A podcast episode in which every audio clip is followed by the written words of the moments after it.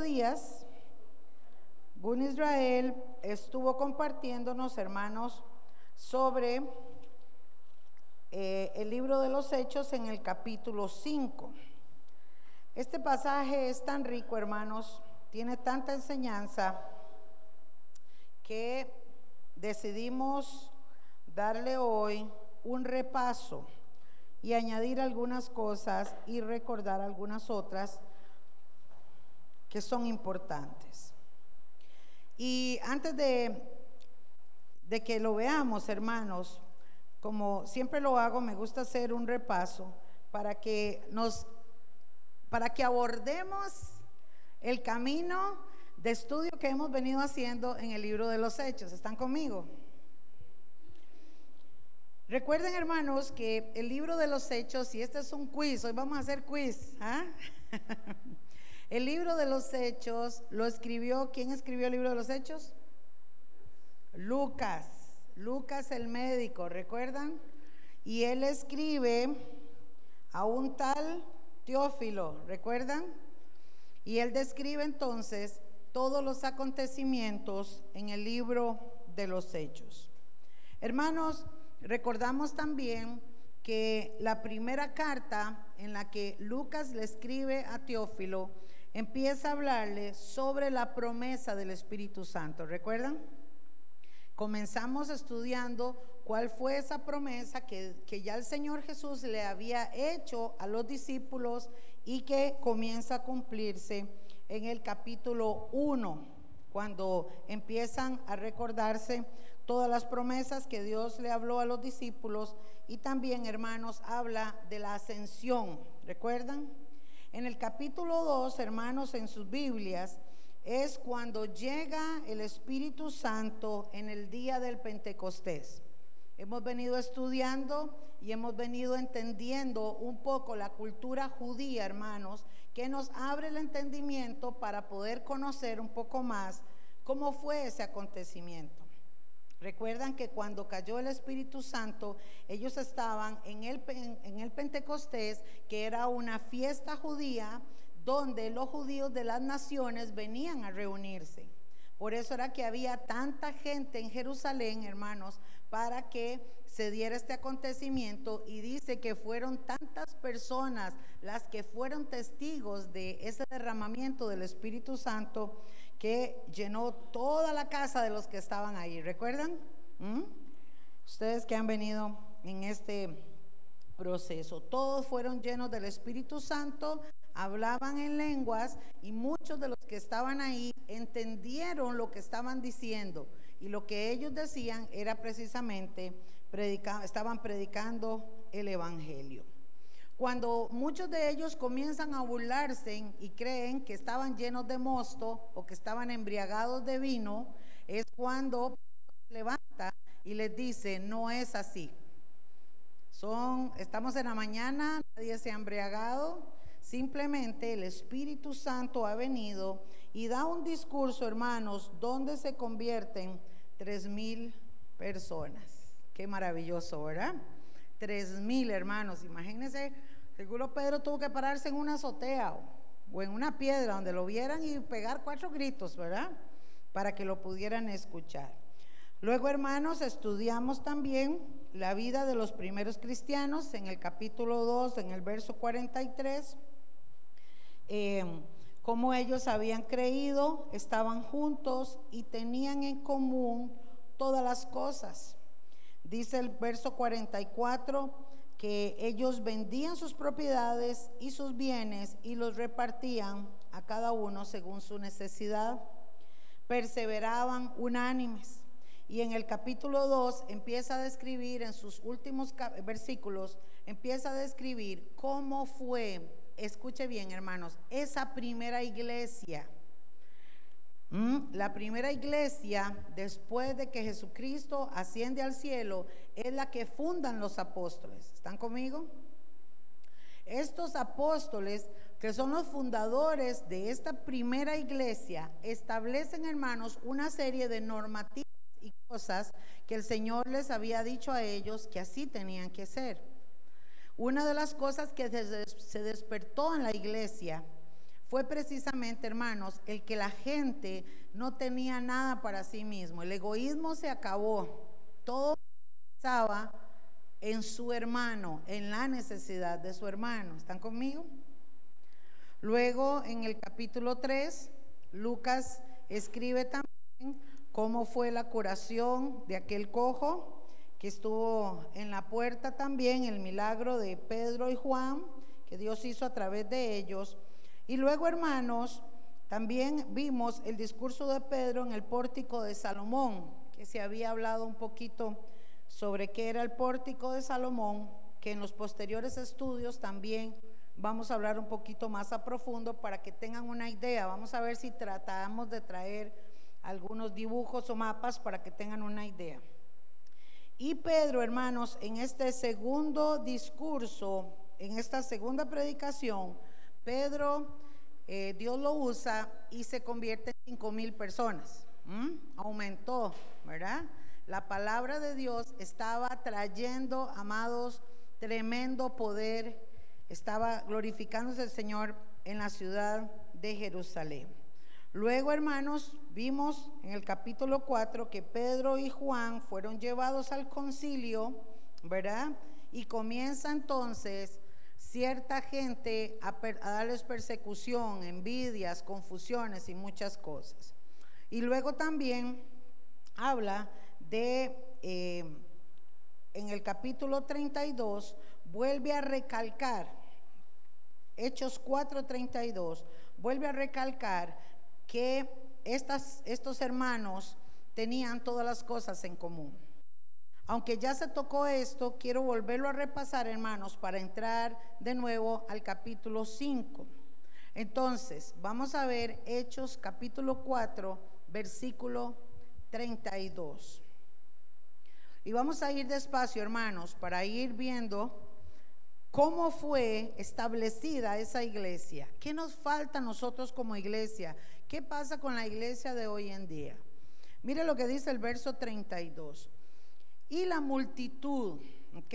De todos esos cinco mil que se habían convertido, toda esa gente que había recibido, dice, y la multitud de los que habían creído era de un corazón y un alma. ¿ah? Y ninguno decía ser suyo propio nada de lo que poseía, sino que tenían todas las cosas en común. Vamos a ir despacio, hermanos. Y la primera característica que vamos a entender es que la iglesia primitiva o esta primera iglesia se establece, hermanos, porque la unidad de la iglesia es tan tan visible que no existe el egoísmo, sino que todos están pendientes de las necesidades. Escuche, habían creído. ¿Qué es lo que tenía esa primera iglesia que los llevó a ser como eran? Que todos tenían fe, todos creían. ¿Están conmigo? En Efesios capítulo 4, Vamos a hacer una pausa y ahora regresamos, hermanos. Vamos a ir a Efesios, capítulo 4.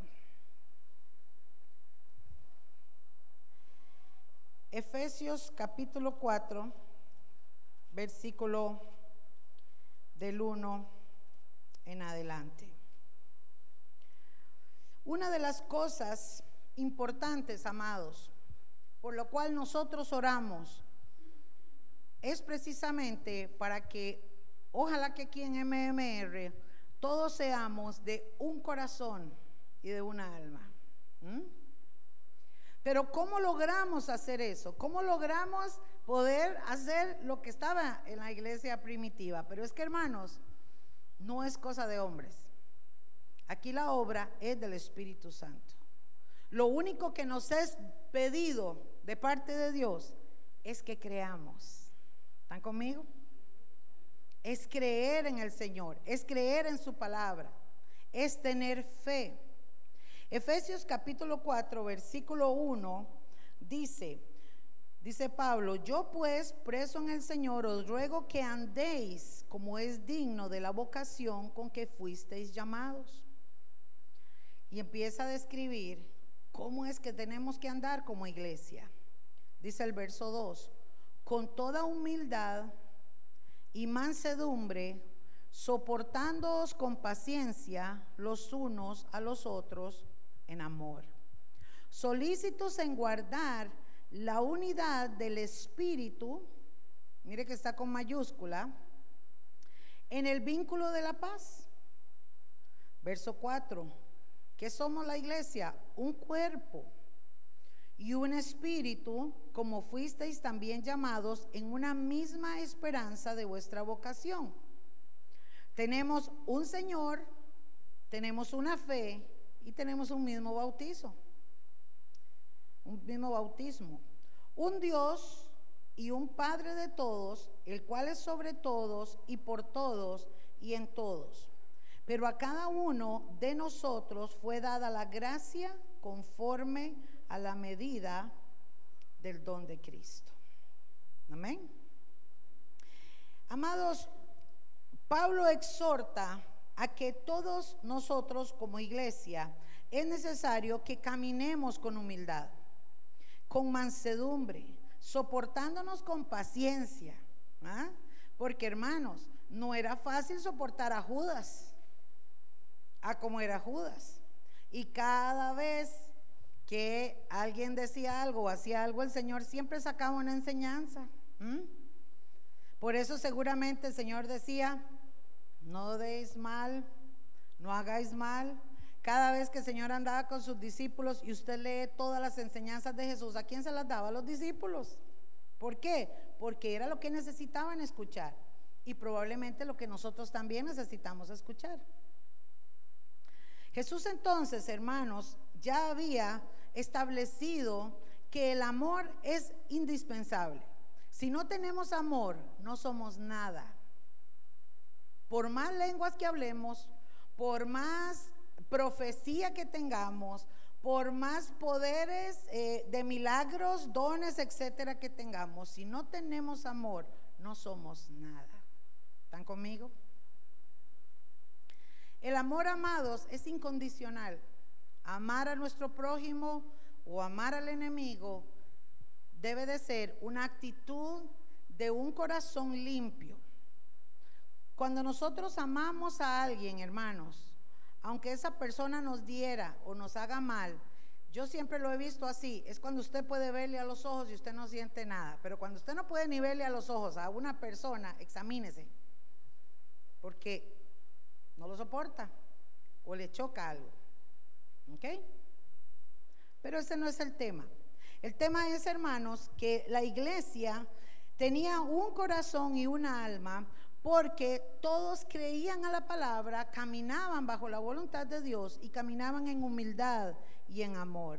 Buscaban la forma de agradar al Espíritu Santo, estaban siempre dispuestos a hacer la voluntad de Dios, a bautizarse, a predicar, a traer, a hacer todo lo que el Señor mandaba.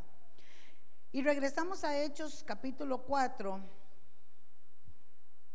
el verso 33, hermanos, para que lo tenga ahí marcado, porque vamos a ir despacio. Y, y oiga lo que dice, hermanos. Describe a la iglesia como un corazón y un alma. Nadie tenía nada, todo lo daban, tenían todas las cosas en común, nadie era más que nadie. Pero dice el verso 33, y con gran poder los apóstoles daban testimonio de la resurrección del Señor Jesús. ¿Están conmigo? Amén. Y, ojo a esto importante, y abundante gracia era sobre todos ellos. ¿Ah? Vamos a hacer una pausa ahí. ¿Qué es eso de abundante gracia? La gracia, hermanos, la podemos describir como un regalo de Dios. Dice que nosotros somos salvos por gracia, no por obras. La gracia es sinónimo de misericordia. Pero también al sobreabundar la gracia, dice la palabra que donde abunda el pecado, sobreabunda la gracia. ¿okay? La misericordia de Dios siempre está extendida. Pero nótese que aquí dice que la abundante gracia era sobre todos ellos. Y mire lo que dice el verso 34. Así que, escuche, por esa gracia de Dios, no había entre ellos ningún necesitado. ¿Están conmigo? Porque todos los que poseían, nótese que no era todo el mundo, eran los que tenían la oportunidad, vamos a ir entendiendo, los que tenían o poseían heredades o casas, las vendían y traían el precio de lo vendido. ¿Están conmigo? ¿Qué sucede, hermanos? Que si alguien tenía tres casas, dice, bueno, voy a vender una casa y ese precio la, vendo y ese dinero lo voy a llevar a los apóstoles. ¿Para qué? Para que se repartiesen a los necesitados. No era para que los apóstoles se compraran el camello 2019, ¿eh? No, no era para que los apóstoles anduvieran las túnicas con los flecos de, de oro, qué sé yo, no. Era para ayudar a los necesitados. ¿Se da cuenta, hermano? Así era como estaba establecido. Entonces, estas personas que poseían heredades o casas, podemos decirlo que era gente acomodada, era gente que tenía esa posibilidad. Y lo traían, hermanos, dice, y traían el precio de lo vendido ellos decían, vamos a vender este terreno en dos millones de colones y esos dos millones de colones se los llevaban a los apóstoles. ¿Ok? Para que tengamos una idea. Y dice el verso 35, y lo ponían a los pies de los apóstoles y se repartía a cada uno según su necesidad. Los apóstoles entonces tomaban esos dos millones, hacían y decían, bueno, aquella familia tiene tantos miembros, aquella familia tiene miembros, la otra tiene miembros, vamos entonces a esta familia le vamos a dar 300 mil colones, a esta otra le vamos a dar 100 mil, a aquella le vamos a dar 50, pero vamos a tratar de ayudarle a todos según su necesidad. ¿Sabe, amados? Estudiando esta palabra me ponía yo a pensar, Hoy en día nosotros tenemos un caso aquí en la iglesia donde una familia son seis niños y el papá y la mamá, entonces son ocho. Hagamos memoria un poquitico. Ocho desayunos, ocho almuerzos, ocho cenas, ocho personas para lavar ropa, ocho personas de bañarse. Son miembros de esta iglesia, hermanos, y no les alcanza porque tienen que pagar casa. Tienen que pagar luz y tienen que pagar agua. Y cuando se recoge la mesa del amor se les da una parte, pero no se les puede ayudar a cubrir todo el mes. Y lo que se les da es arroz y frijoles y ellos comen arroz y frijoles o arroz con tomate. Antes de mi viaje me enteré que estaban haciendo una comida al día porque no les alcanza para el mes.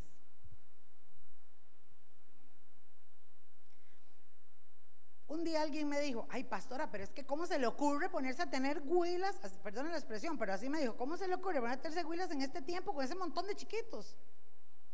Me contaba Cinia Mayela que allá en la cultura, en el Medio Oriente, por ejemplo, eh, y yo tenemos dos hijos y entonces Israel se casa y tiene que venirse a vivir a mi casa con Marcela. ¿Mm?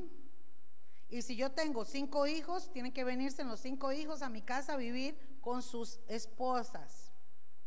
Porque según esa cultura, los, los varones, las familias de los varones tienen que vivir con sus papás hasta que sus papás mueran. Así que probablemente, hermanos, esta iglesia tenía que vivir lo mismo. Había necesidad. Y en los posteriores capítulos, cuando usted estudie el libro de los hechos, en los otros capítulos, y el Señor nos da vida, hermanos, usted se va a dar cuenta que ah, venían necesitados de la iglesia y de otros lugares. Y los apóstoles entonces, en los capítulos siguientes, decían, Necesitamos buscar gente que nos ayuden, porque no podemos estar predicando y, haciendo este trabajo. Y entonces se arman de un equipo, porque eran muchísimas las necesidades, sobre todo las viudas. Entonces, amados, ¿Qué le parece? Era una iglesia que se despojaba de lo que tuviera. Qué terrible, ¿verdad, hermanos? Era la gente que más podía, los ricos. Entonces, dice que lo repartían cada uno según su necesidad. Y en el verso 36, hermanos, en el verso 36 dice que entonces José, escuche bien, este hombre se llamaba José, a quien los apóstoles le pusieron por sobrenombre Bernabé.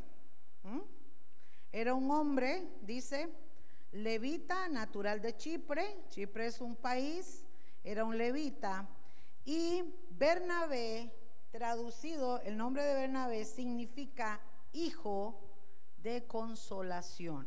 ¿Están conmigo?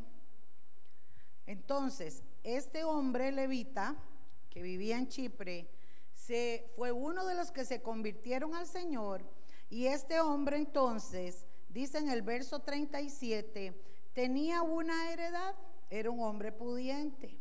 La vendió y trajo el precio de, lo que lo vendió y lo puso a los pies de los apóstoles. Vamos a verlo hasta ahí. Este hombre, amados, viene y vende la heredad, lo trae a los apóstoles para que ellos entonces repartieran. Bernabé, los mismos dice que apóstoles le pusieron un sobrenombre, le pusieron el apodo. Él se llamaba José y se quedó Bernabé. Porque su actitud y su accionar daba fruto de testimonio que era un hombre que, de Dios, era un hombre que amaba a Dios. Qué lindo, ¿verdad? Y ellos entonces le llaman Bernabé. Y Bernabé fue y vendió su heredad y trajo el dinero y probablemente era mucho dinero. No había necesidad en esa iglesia, hermanos, y durante todo el Nuevo Testamento, la Biblia eh, rescata que siempre ha sido así. Siempre se ha recogido ofrenda y siempre se ha recogido ayuda para la gente necesitada. Vamos a verlo en algunos pasajes. Romanos capítulo 15, verso 26. Marque hechos porque ahora regresamos, mi hermano. En Romanos capítulo 15, versículo 26, Pablo también estaba hablando, eh, mandó esta carta y él estaba hablando también de la ayuda. Y mire lo que dice el verso 25, vamos a leerlo desde el 25. Dice, mas ahora voy a Jerusalén para ministrar a los santos, porque Macedonia y Acaya, que eran dos lugares, tuvieron a bien hacer una ofrenda para los pobres que hay entre los santos que están en Jerusalén. ¿Se da cuenta? Pablo también, igual que los discípulos, cada vez que viajaban y cada vez que salían a predicar, siempre recogían ofrenda para llevar a los necesitados. ¿Mm? ¿Está conmigo, hermanos? El dar ofrenda, hermanos, y por eso hoy quería comentarles también, porque este ha sido un tema muy tergiversado.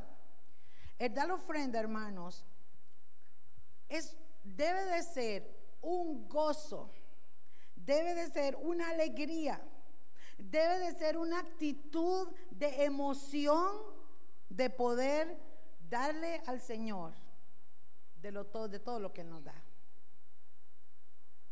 Cuando el verdadero cristiano descubre esta bendición, hermanos, se vuelve un dador alegre. Pero cuando una persona no sabe,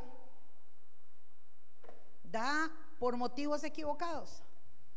Hay personas que dan por motivos por conciencia, por miedo, buscando la multiplicación. Hay personas que dan porque quieren aparentar.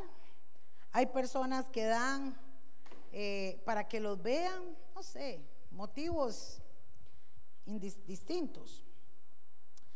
Vamos a ir a Segunda de Corintios, el capítulo 9, ahí adelante de Romanos. Segunda de Corintios, capítulo 9. Y vamos a leer del 6 en adelante.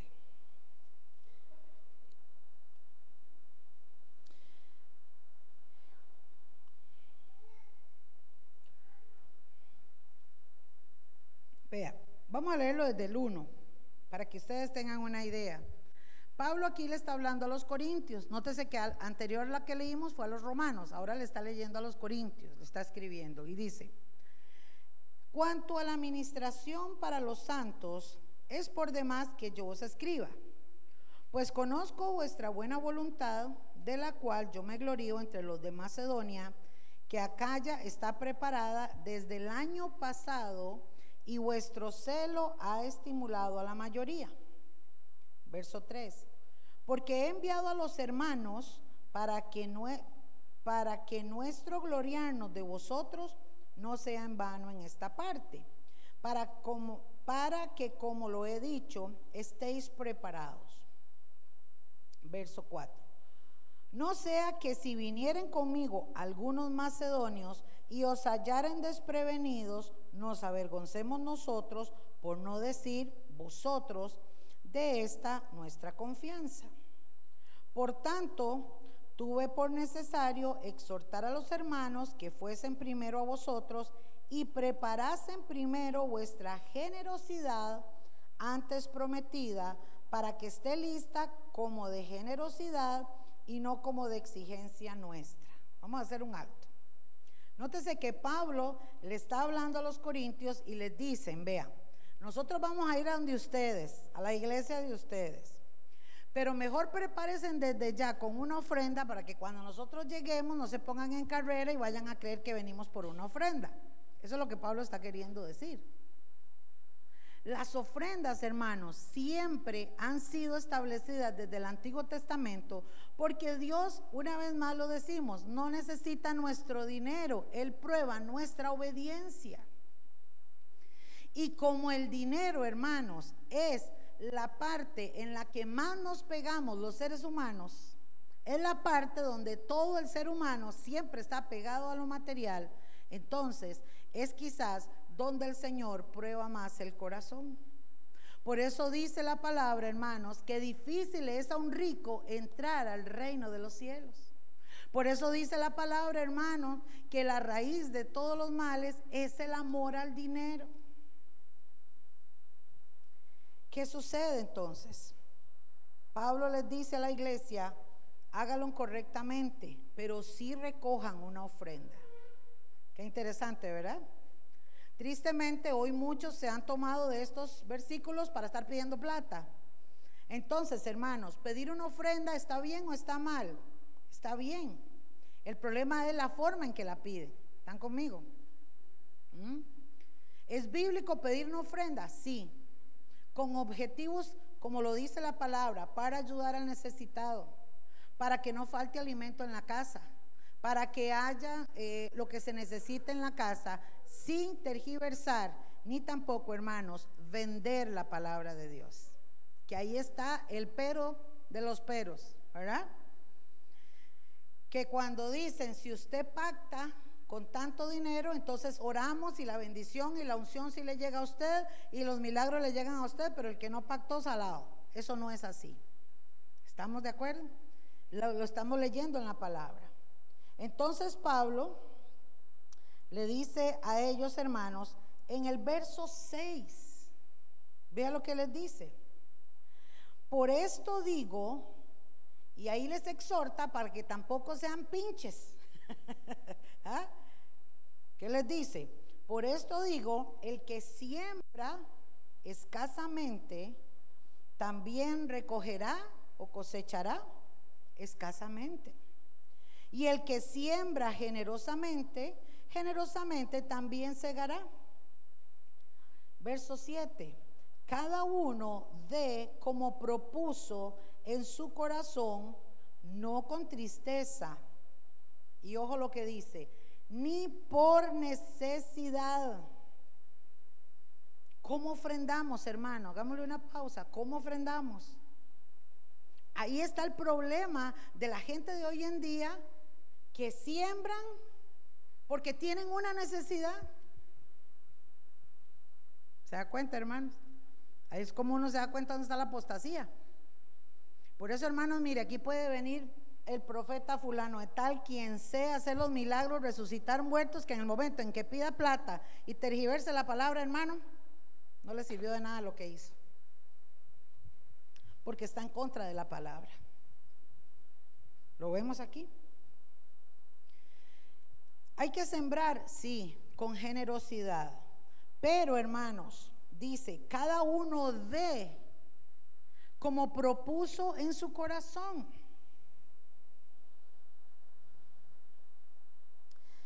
Yo se lo voy a leer en la versión lenguaje actual. Vea lo que dice en el verso 6. Acuérdense de esto. El que da poco, recibe poco. El que da mucho, recibe mucho. Verso 7. Cada uno debe dar según crea que deba hacerlo. Vean qué interesante como lo dice. No tenemos que dar con tristeza ni por obligación, porque Dios al que da, Dios ama al que da con alegría. La diferencia está, hermanos, en su actitud a la hora de dar una ofrenda. Si usted da lo que le sobra, para Dios no es válido. Por eso el Señor rescató a aquella viuda que dio lo que tenía. Porque Dios pesa el corazón. La gente cree que entre más de, más recibe. En el aspecto del monto. ¿Me doy a explicar? O sea, si, si yo tengo mil colones para dar y Priscila tiene cinco mil, entonces Priscila va a recibir más porque pudo dar más y yo no. No, eso no es así.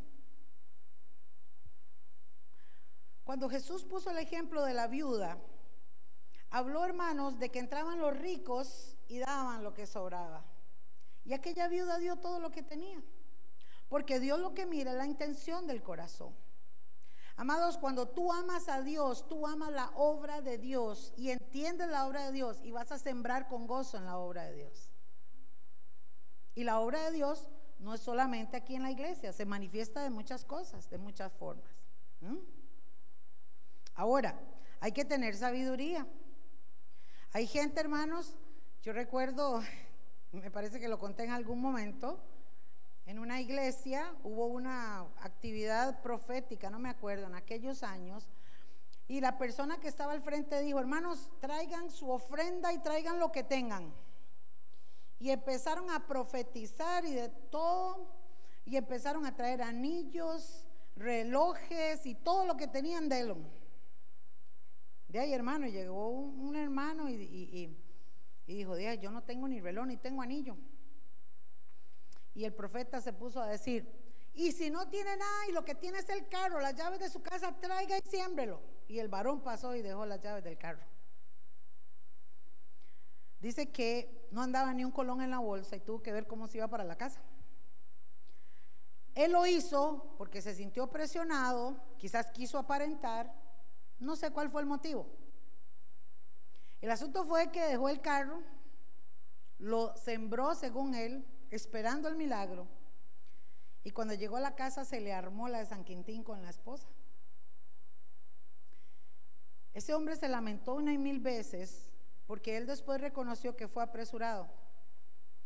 El otro día escuché, hermanos, yo misma lo escuché en una iglesia en los estados que tuve la oportunidad de ir, y el cantante que estaba ministrando,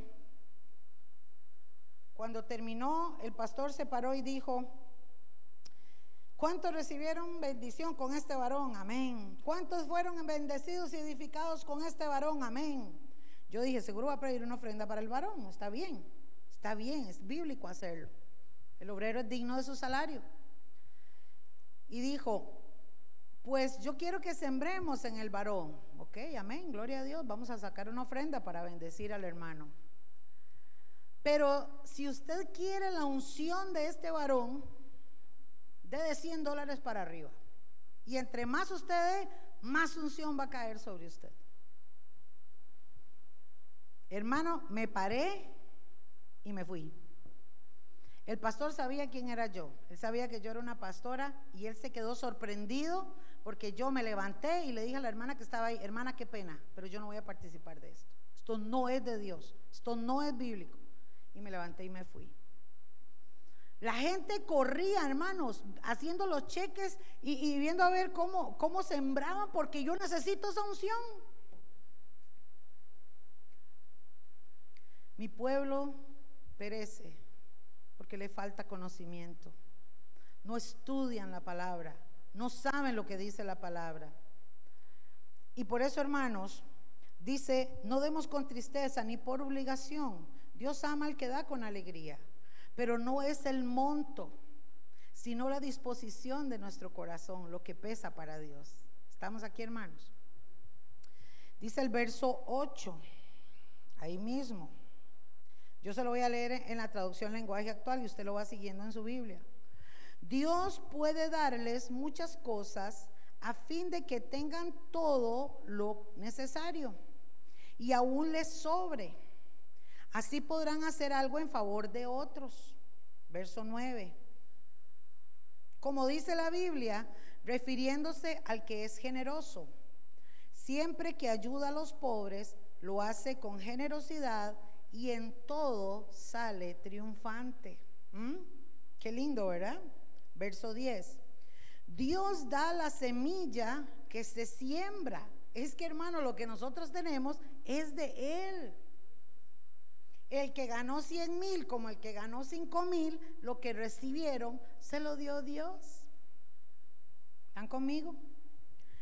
Dice, también, así que también les dará a ustedes todo lo necesario y hará que tengan cada vez más para que puedan ayudar a otros. El que tiene mucho, ¿para qué Dios le ha bendecido con mucho? Para que ayude a otros. ¿Mm? ¿Están conmigo? Verso 11. Los hará ricos para que puedan dar mucho. Así serán más los que den gracias a Dios por el dinero que ustedes van a reunir y que nosotros vamos a llevar. ¿Qué le parece? ¿Mm?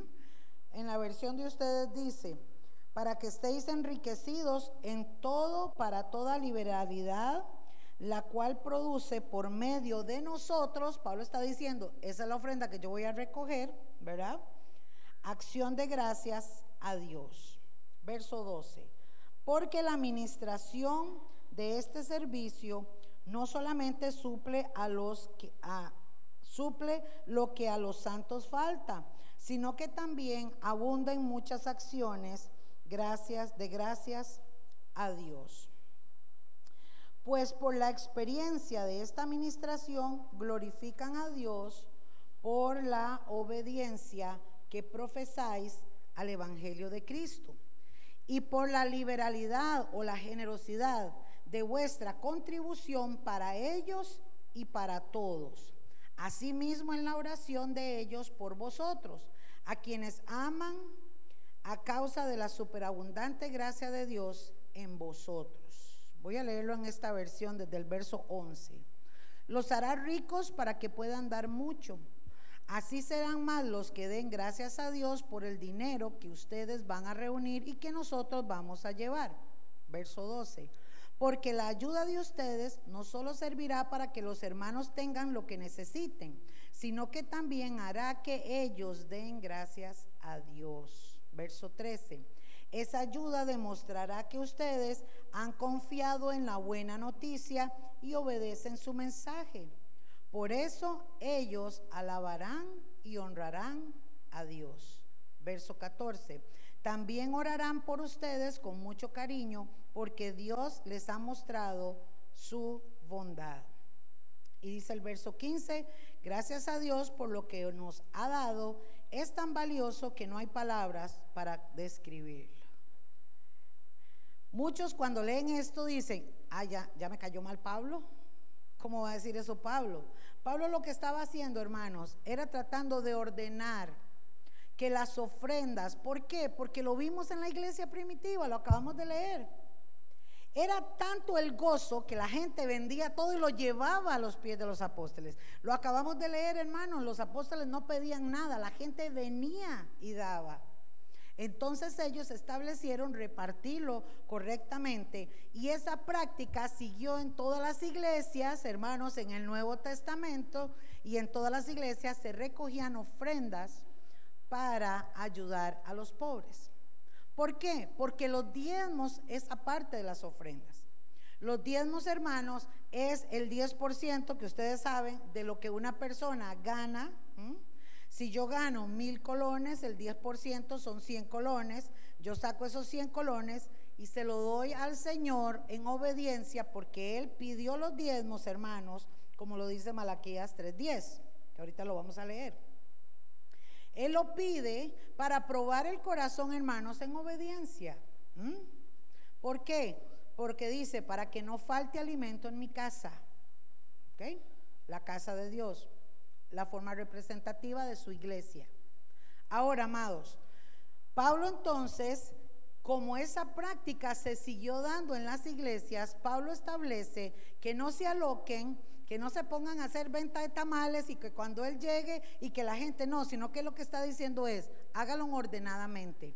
Yo voy a llegar y las ofrendas que ustedes tienen para los hermanos necesitados de las otras iglesias, porque ellos sembraban de iglesia a iglesia, Pablo les está diciendo en, esta carta, les está diciendo, hágalo con tiempo, hágalo con alegría, cada uno de como pueda, siembren generosamente, piensen en los necesitados, Dios les va a bendecir y estos hermanos que van a recibir estas ofrendas, le aseguro que los van a bendecir a ustedes y van a orar por ustedes también. ¿Está conmigo?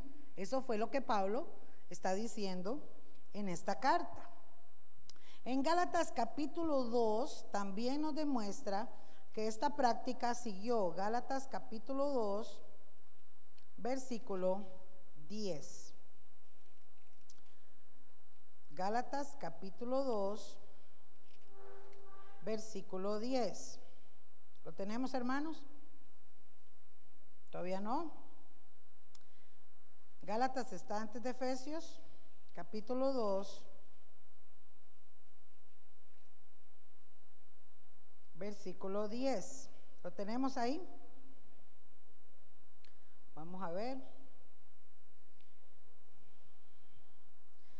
Dice, solamente nos pidieron que nos acordáramos de los pobres, lo cual también procuré con diligencia hacer.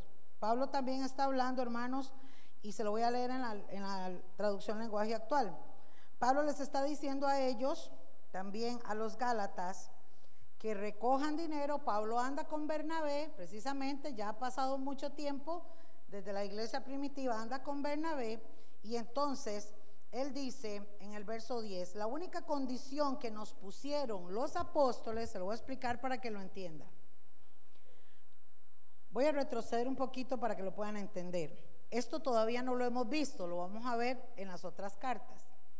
Después, más adelante en el libro de los Hechos, usted va a ver que Pablo, cuando se convierte al Señor, es enviado a las iglesias, pero como Pablo fue perseguido, perseguidor, perdón, de las iglesias, no todo el mundo lo aceptaba. Los mismos cristianos le tenían miedo a Pablo. No sabían si era de verdad o era un espía. Entonces Bernabé, que es José, ¿verdad? Que lo acabamos de leer, es enviado con Pablo a estas iglesias. Entonces Pablo lo que está diciendo ahí es que él fue aceptado por los apóstoles, lo encomendaron para que llevara esta misión y lo único que le piden es esto, la única condición que nos pusieron fue que no dejáramos de ayudar a los pobres de la iglesia en Jerusalén. Y eso es precisamente lo que he estado procurando hacer. Por eso dice el verso de ustedes, solamente nos pidieron que nos acordásemos de los pobres, lo cual también procuré hacer con diligencia. Era un requisito, era un establecimiento en todas las iglesias recoger ofrenda para los pobres. ¿Vamos entendiendo, hermanos? Gloria a Dios. Y amados, Una de las cosas que me llama la atención de esto es que dice que los que poseían heredades, obviamente era gente rica, la gente que tiene mucho y entiende, como dice Eclesiastes 5, y entiende que Dios da el don de tener muchos bienes y también da el don de disfrutar de ellos. Dice Eclesiastes que hay muchos que tienen muchos bienes materiales, pero no tienen el don de disfrutar de ellos. ¿Están conmigo? No me lo inventé yo. Váyase conmigo. Eclesiastés, capítulo 5, se lo voy a demostrar. Gloria al Señor. Eclesiastés, capítulo 5. ¿Por qué se le va el audio? La batería puede ser. Vamos a ver. El 6. Vamos a leer el 6.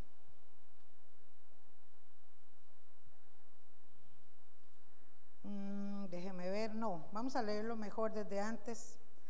Capítulo 5, versículo 18. ¿Lo tenemos, hermanos? Eclesiastés, capítulo 5, versículo 18. ¿Me dicen amén, hermanos? ¿Sí? Y si no, escúchelo. Dice, he aquí pues el bien que yo he visto, que lo bueno es comer y beber, dijo el sabio Salomón, y gozar uno del bien de todo su trabajo, con que se fatiga debajo del sol todos los días de su vida que Dios le ha dado, porque esta es su parte. Y es cierto, ¿verdad? Comer es un placer. Por eso hay que saber comer, ¿verdad? Ve que ahora uno se extralimita porque hay demasiada comida.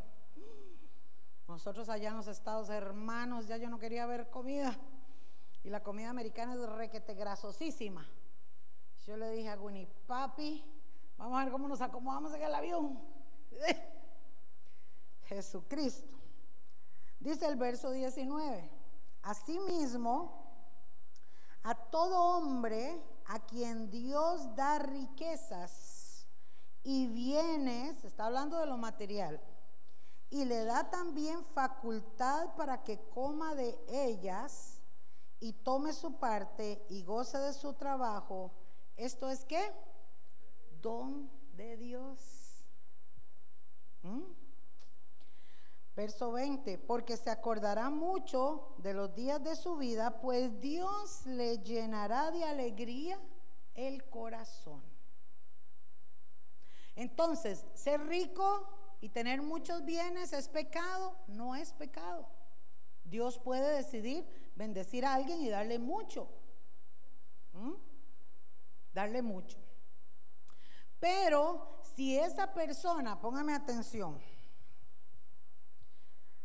no duerme y no le deja dormir su dinero, no tiene la bendición del Señor, por más plata que tenga. ¿Están conmigo? Vea lo que dice el 6, 6.1. Hay un mal que he visto debajo del cielo y es muy común entre los hombres. El del hombre a quien Dios da riquezas y bienes y honra y nada le falta de todo lo que su alma desea pero Dios no le da la facultad de disfrutar de ello, sino que lo disfrutan los extraños. Esto es que vanidad y mal doloroso. Bueno, pastora, entonces, ¿qué es la cosa? Que Dios a unos sí y a otros no. No, es que, ¿sabe qué es lo que pasa, hermanos? Dios no hace excepción de personas. Dios conoce la capacidad de cada uno de nosotros. ¿Por qué tal vez nosotros nunca vamos a tener riquezas? Porque Dios sabe que quizás teniendo riquezas nos olvidemos de Él. El mismo Salomón lo dijo. Cuando Dios le dijo, pídeme lo que quieras, que yo te lo voy a dar, Salomón le dijo, dame sabiduría, dame prudencia, dame esto y el otro, porque yo no quiero dinero. Pero le dijo también Salomón, si me das mucho, puede ser que me olvide de ti, porque el dinero todo lo resuelve, hermanos. Ese es un mal que yo veo allá en Estados Unidos. Ahora que estuve allá, hermanos, yo lo sigo viendo y es muy lamentable. Es tan fácil acceder a todo con las tarjetas y con el dinero, es tan fácil que la gente depende del dinero y no de Dios. Entonces, cuando yo veo ese mal, le doy gracias a Dios que mejor no tengamos nada, porque cuando usted se le enfermó al chiquito y no tiene ni para la gasolina, ¿qué le queda? Doblar rodillas y ver la gloria de Dios. ¿Cierto? O Dios le provee la gasolina o el transporte. ¿Están conmigo? Salomón entonces le decía eso al Señor, no me des más para que no me olvide de ti, pero no me des menos para que no ande angustiado. Dame lo que necesito. Y Dios da lo que cada uno de nosotros necesita. ¿Mm? Entonces, hermanos, como dice el pastor, aunque estemos anhelando pegarle al gordo a fin de año, ahora que estaba ya, alguien me dijo, eh, alguien estaba por ahí hablando y, y me dijo que había el juego de lotería de allá, como decir el gordo navideño aquí, pero no sé cómo lo hacen. Allá en Estados Unidos también hacen un juego de lotería. Eran como 600 millones de dólares. Póngame atención, 600 millones de dólares. Más todo lo que le quitan de impuestos y bueno, Fabio sabe ese enredo, ¿verdad? Que le cobran y le cobran y le cobran, le quedaban como, como 350 millones. Y me dice esa persona, bueno, si yo me pego si yo me pego eso, saco lo primero que saco es el diezmo.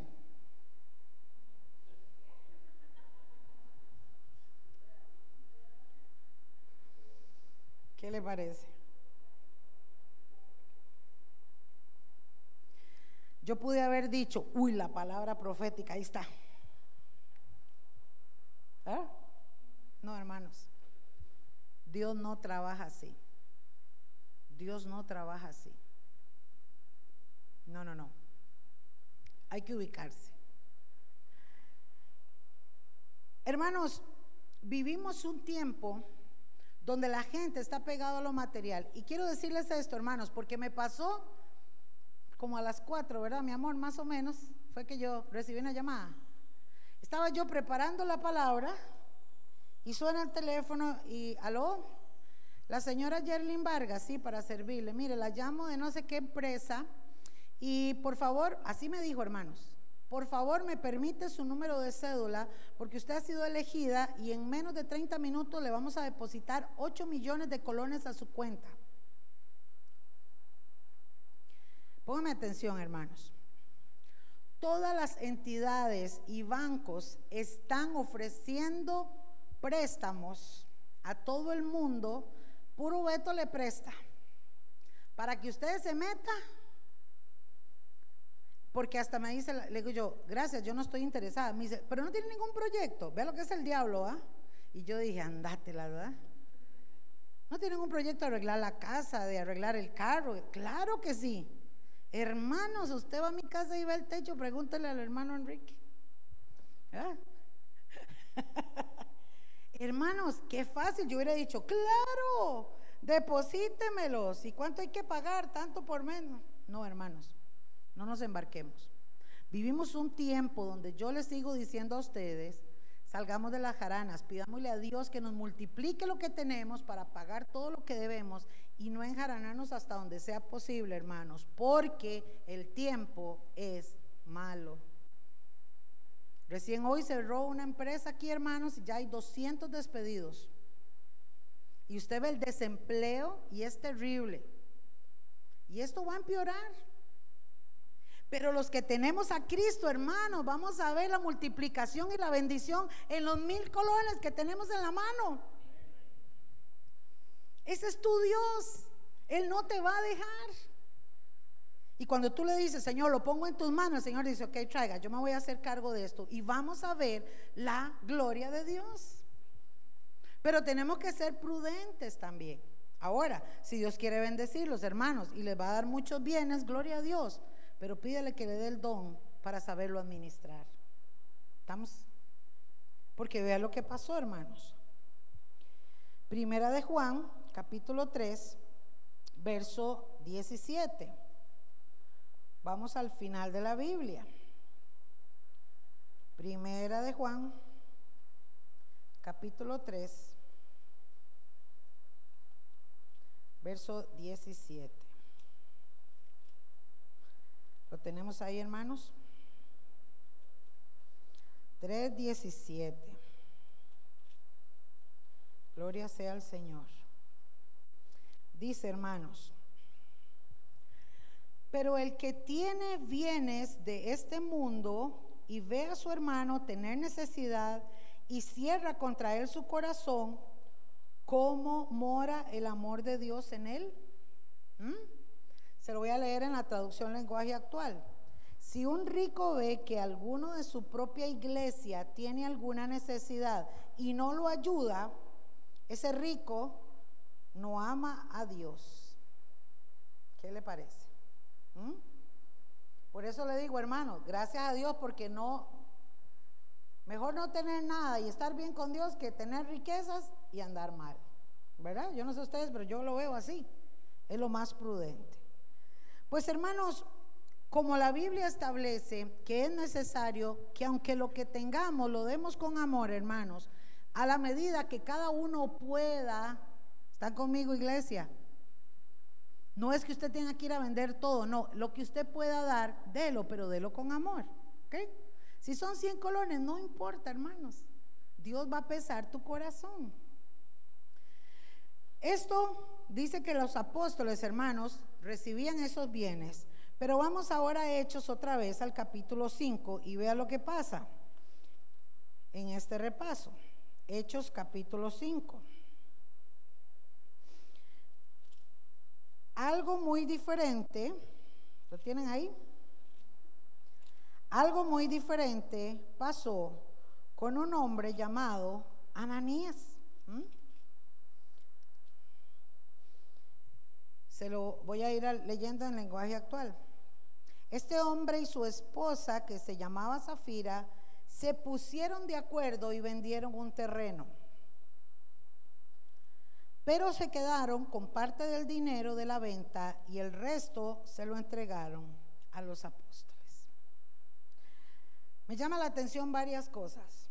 Era un matrimonio, número dos, dice que vendieron un terreno pero de ese terreno se dejaron parte. Entonces en el capítulo 5, en el verso 3, dice, Pedro entonces le dijo a Ananías, Ananías llega, ¿verdad?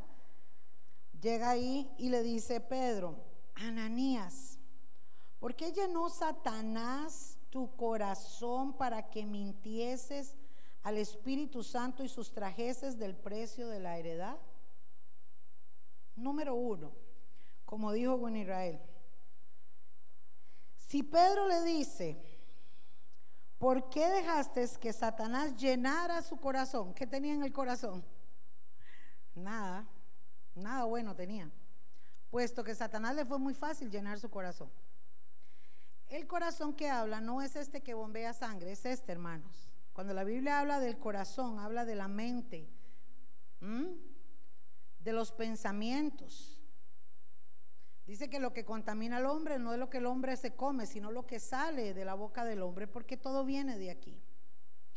Muy probable, hermanos, viendo del punto de vista que Ananías probablemente dijo, bueno, yo vendo esta heredad, pero es tanto, y más era un hombre de negocios.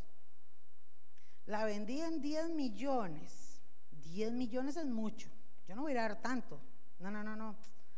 Dejémonos una parte, dejémonos cinco y le vamos a dar cinco a los apóstoles. Habla seguro con Zafira y le dice, mire, este pago, este el otro, hagamos aquí, hagamos allá, y eso es platica, nos vamos a pasear. ¿eh? Además, cinco millones es suficiente, estamos cumpliendo. Probablemente, estoy parafraseando.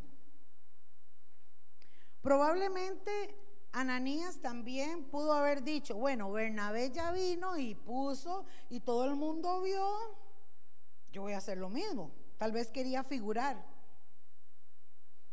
Otros creen que tal vez simple y sencillamente pensó que era mucho dinero y que no era necesario, pero él lo había ofrecido. Ananías había probablemente ofrecido y algunos creen también que puede ser que Ananías utilizara la venta del terreno con palabras de que es de la iglesia y sustrajo parte de ahí. ¿Me entienden, hermanos? No especifica bien la Biblia en sí qué fue lo que hizo literalmente Ananías. Lo que sí especifica es que sustrajo del dinero que él había dicho que iba a dar. Pedro entonces es cuando le dice, ¿por qué le hiciste caso a Satanás? ¿Creíste que podías engañar al Espíritu Santo y te quedaste parte con el dinero? Verso 4. Antes de vender el terreno, era todo tuyo y de tu esposa. O sea, el terreno era suyo. Usted podía hacer lo que usted quisiera. Y cuando lo vendiste, todo el dinero también era de ustedes. ¿Por qué lo hiciste? No nos has mentido a nosotros, sino a Dios. Hay gente, hermanos, que todavía no entiende y dice, bueno, es un poco complicado. Si es mi casa, es mi terreno y es mi dinero, yo hago lo que yo quiera. Sí, hermano, pero Dios conoce la intención de tu corazón. Y cuando usted, eh, póngame atención, cuando usted dispone a ofrendar, es más, cuando nosotros venimos a la iglesia, no deberíamos agarrar lo que nos tengamos en la cartera para sembrar. La ofrenda ya debe venir preparada desde la casa. ¿Están conmigo? Excepto de que se pida una ofrenda a última hora. Usted dice, bueno, voy a sacar lo que tengo. Pero la ofrenda, hermanos, es importante porque Dios conoce el corazón. Y quizás muchos de los detenimientos que están fluyendo sobre nuestra cabeza o esas bendiciones que están retenidas muchas veces es por nosotros mismos, hermanos, porque estamos haciendo las cosas mal. ¿Están conmigo? Les vuelvo a repetir, a Dios no le interesa el monto, le interesa la obediencia y la forma en que nosotros ofrendamos y diezmamos. La gente que saca el diezmo con alegría y le siembra a Dios, hermanos, literalmente los cielos se abren para esa persona. Lo dice la palabra, no lo digo yo. Y cuando usted ofrenda, hermanos, cuando usted da, en alegría, con alegría, y usted lo hace como Dios lo dice, déjeme decirle, hermanos, que hay bendición sobre ti, sobre tu casa y sobre tus graneros y sobre tus bienes y sobre todas las cosas. Lo acabamos de ver, Dios da semilla al que da. No importa si son 100 colones, pero lo estás haciendo con amor, con alegría al Señor. ¿Qué le pasó a Ananías? Simple y sencillamente, hermanos, que Ananías pensó seguramente o lo dijo, aunque no lo haya dicho, con solo que lo pensara, voy a vender este terreno para llevarlo a la iglesia, pero en medio camino cambió de opinión y el Espíritu Santo se molestó. Y Pedro, hermanos, escuche, no lo condenó no le dijo, ahora te va a morir. No, no, no. Pedro nada más le dijo, Pedro se lo dijo nada más así. En el verso 4, verso 3. Ananías, ¿por qué llenó Satanás tu corazón para que mintieses al Espíritu Santo y sustrajeses del precio de la heredad? Reteniéndola, era suya. Pero usted dijo una cosa y ahora hace otra cosa. Al oír esto, Ananías cayó y se murió. ¿Dónde cree usted que está Ananías?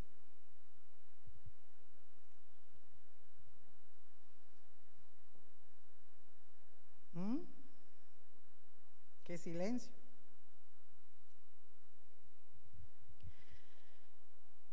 Se fue al hoyo Verso 5, verso 5 y 6. Al oír Ananías estas palabras, cayó y expiró, y vino un gran temor sobre todos los que lo oyeron. Y llegaron unos jóvenes, lo envolvieron y lo sacaron y lo sepultaron. Pasaron tres horas, verso 7, tres horas.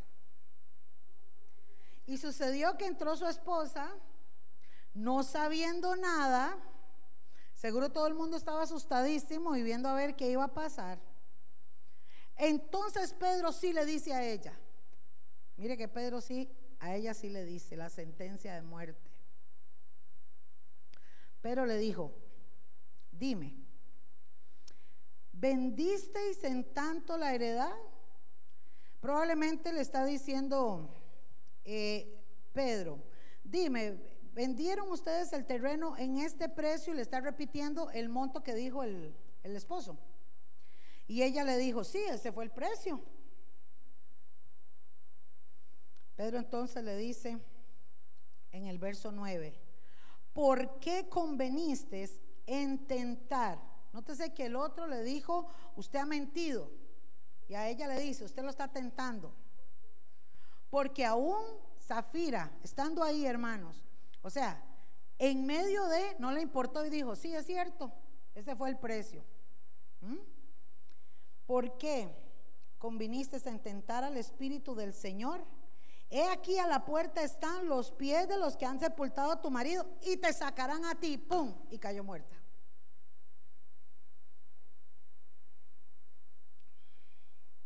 ¿Qué pasó? ¿Qué pasó? Vamos ahí.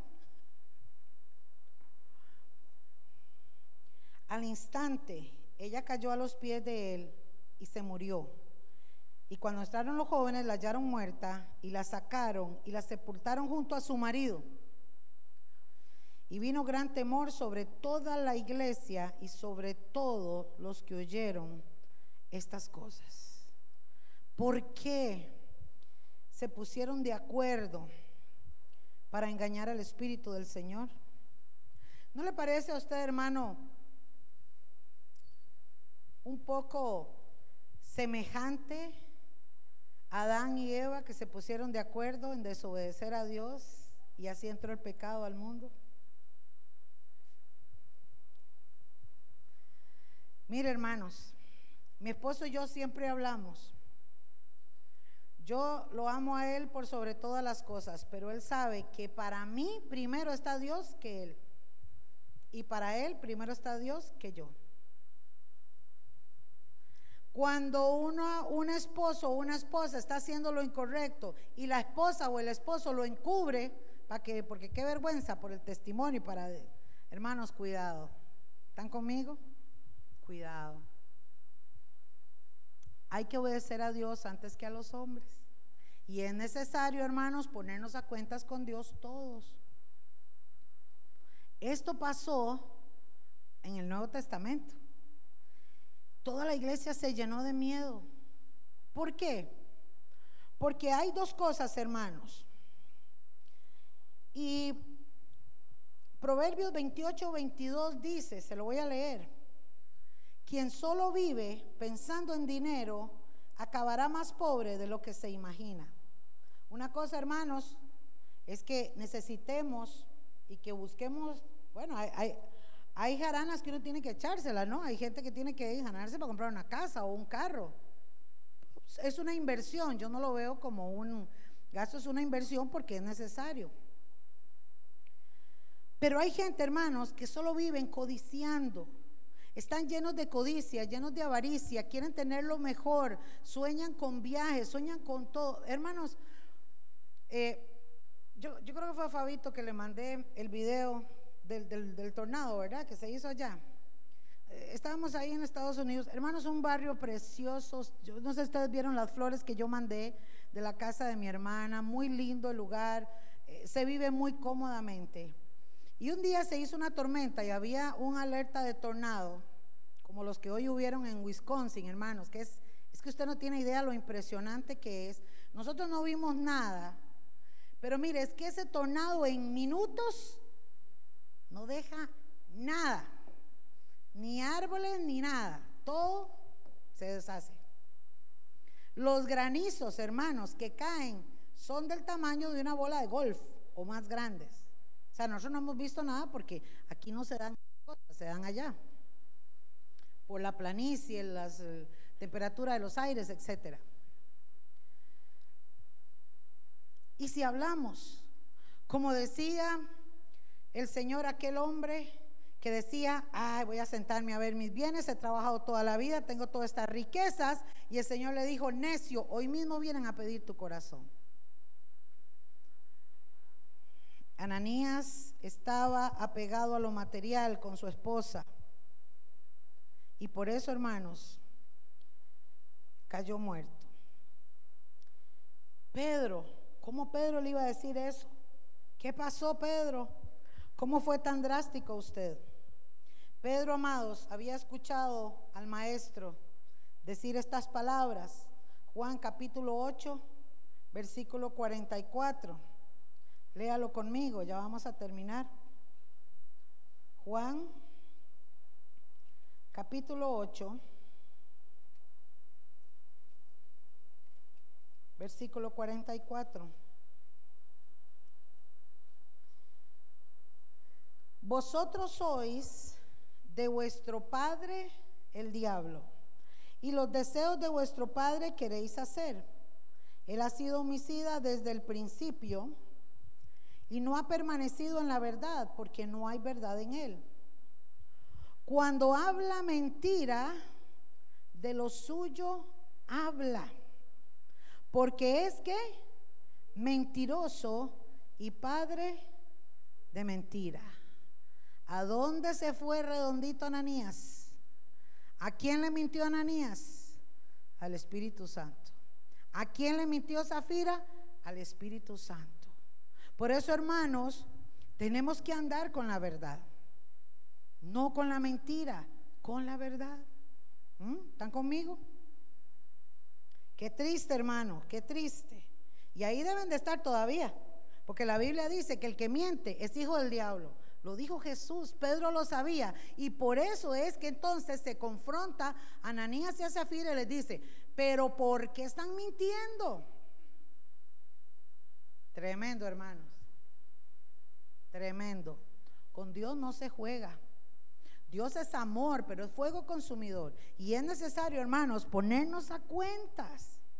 Por eso le digo, hermanos, Dios te bendice y Él te va a dar lo que tú necesitas, pero a veces las bendiciones están retenidas porque estamos actuando mal.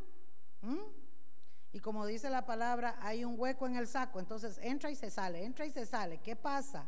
Hay que hacer una evaluación. ¿Están conmigo? Amados, también dice la palabra en Crónicas 29, 13, se lo voy a leer, primera de Crónicas 29, 13. Ahora pues, nuestro Dios, nosotros alabamos y loamos tu glorioso nombre. Verso 14. Porque ¿quién soy yo y quién es mi pueblo? Decía Moisés intercediendo, para que pudiéramos ofrecer voluntariamente cosas semejantes, pues todo es tuyo y de lo recibido de tu mano te damos. El reconocer, amados, que todo lo que tenemos es de Dios y que Dios nos lo da para ayudar al necesitado, para bendecir a nuestros hermanos también, hermanos, es motivo de gozo. El alma generosa será prosperada.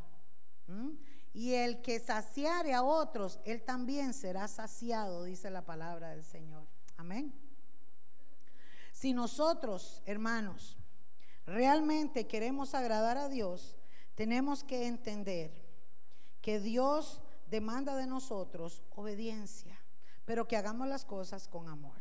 ¿Están conmigo? Ananías y Zafira se llevaron su reprensión por mentirosos, porque sustrajeron, porque pensaron una cosa, dijeron una cosa y hicieron otra. Como le digo, hermanos, Dios no necesita el dinero. Dios no lo necesita. Pero cuando Dios dice en Malaquías 3:10, y terminamos con ese pasaje, Malaquías 3:10, voy leyéndolo. Lo voy a leer en la traducción lenguaje actual. Dice, traigan a mi templo sus diezmos y échelos en el cofre de las ofrendas. Así no les faltará alimento. Y dice esta palabra interesante, Póngame a prueba con esto. ¿ah? O que el Señor le está diciendo, traiga el diezmo, hágalo como yo lo pido y pruébeme. A ver cómo le va. ¿ah? Hermanos, eso lo dijo el Señor. Verán que abriré las ventanas del cielo y les enviaré abundantes lluvias. Y dice, además, alejaré de sus campos las plagas de insectos que destruyen sus cosechas y sus viñedos Tendrán entonces un país muy hermoso y todas las naciones los considerarán muy dichosos, dice yo soy el Dios Todopoderoso y así lo haré. Amén. Traed los diezmos al alfolí y haya alimento en mi casa. Hermanos, los diezmos y las ofrendas no es para que el pastor se haga rico, no, hermanos. Es realmente para ayudar a los necesitados, para cubrir las necesidades. Y hermanos, qué lindo sería, se lo digo sinceramente, que en este grupo, en esta iglesia, los que no tienen casa tuvieran casa propia. Qué lindo sería, hermanos, que los que no tienen que comer tuvieran su, comidita todos los días. Que los que no tengan que vestir tuvieran su vestido todos los días, su abriguito, su cobija. Amén. Ojalá que usted anhele eso conmigo, hermanos, para que no falte de verdad y no haya necesidad, sino que más bien la iglesia tuviera tanto que pudiéramos ayudar aún a otros hermanos de otras congregaciones. Pero es necesario, hermanos, que oremos y que hagamos las cosas correctamente delante del Señor. La iglesia primitiva, hermanos, se destacaba por su corazón ferviente, unido en una fe, en un solo espíritu y en un solo mover. Amén. Gloria a Dios. Catita, vamos a despedir esta noche. Vamos a recoger las precisamente los diezmos y las ofrendas si usted pudo traer, hermano y vamos a darle gracias al Señor. ¿Qué le parece, hermanos, si sacamos estos minutos para darle gracias a Dios por su